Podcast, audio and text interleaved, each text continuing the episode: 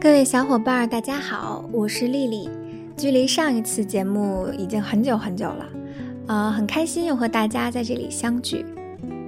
今天要带来的呢是永清分享给我的一首诗，我当时读完觉得特别喜欢，很想和你们一起分享。这首诗的作者是来自加拿大的女作家，叫 Aria Mountain Dreamer。这首诗发表在她的诗集《Invitation》里面。但是我没有查到它具体的诗的名字，大部分的中文网站都会把这首诗的题目引用为“你为生存做些什么？我不关心。”那今天我要为大家带来的就是这首“你为生存做些什么？我不关心。”我想把它送给城市中匆忙生活的每一个人，希望你们能从每天的平淡中发现美丽，能从自己的平凡生命中找到自己的意义。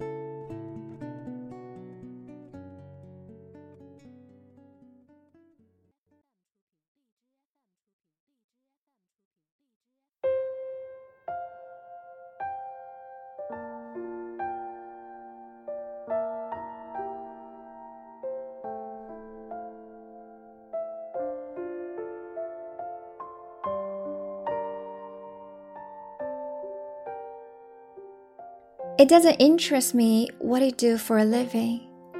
I want to know what you ache for, and if you dare to dream of meeting your heart's lonely.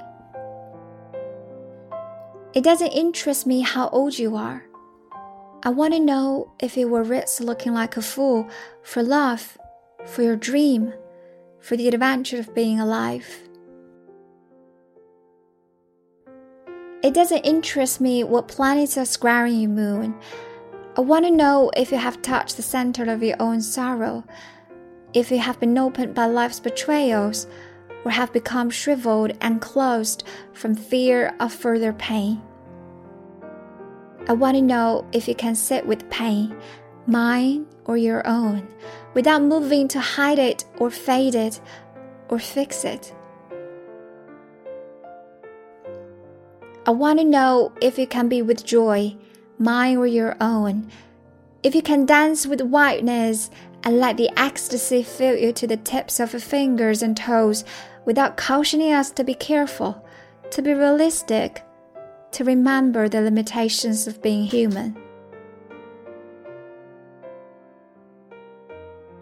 It doesn't interest me if the story you're telling me is true. I want to know if you can disappoint another to be true to yourself if you can bear the accusation of betrayal and not betray your own soul, if you can be faithless and therefore trustworthy. I want to know if you can see beauty even when it's not pretty every day, and if you can source your own life from its presence. I want to know if you can live with failure, yours and mine and still stand on the edge of the lake and shout to the silver of the full moon, Yes.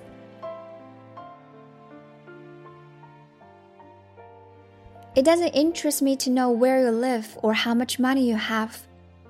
I want to know if you can get up after the night of grief and despair, weary and bruised to the bone, and do what needs to be done to feed the children.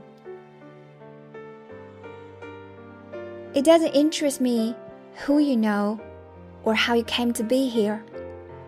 I want to know if you will stand in the center of the fire with me and not shrink back.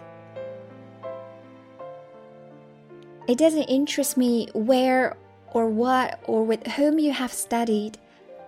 I want to know what sustains you from the inside when all else falls away. I want to know if you can be alone with yourself and if you truly like the company you keep in the empty moments.